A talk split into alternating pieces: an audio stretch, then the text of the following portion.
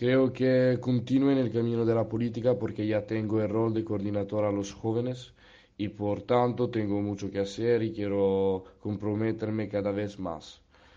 Otros dos años de especialización en relaciones internacionales me esperan y luego veré lo que me reserva el futuro.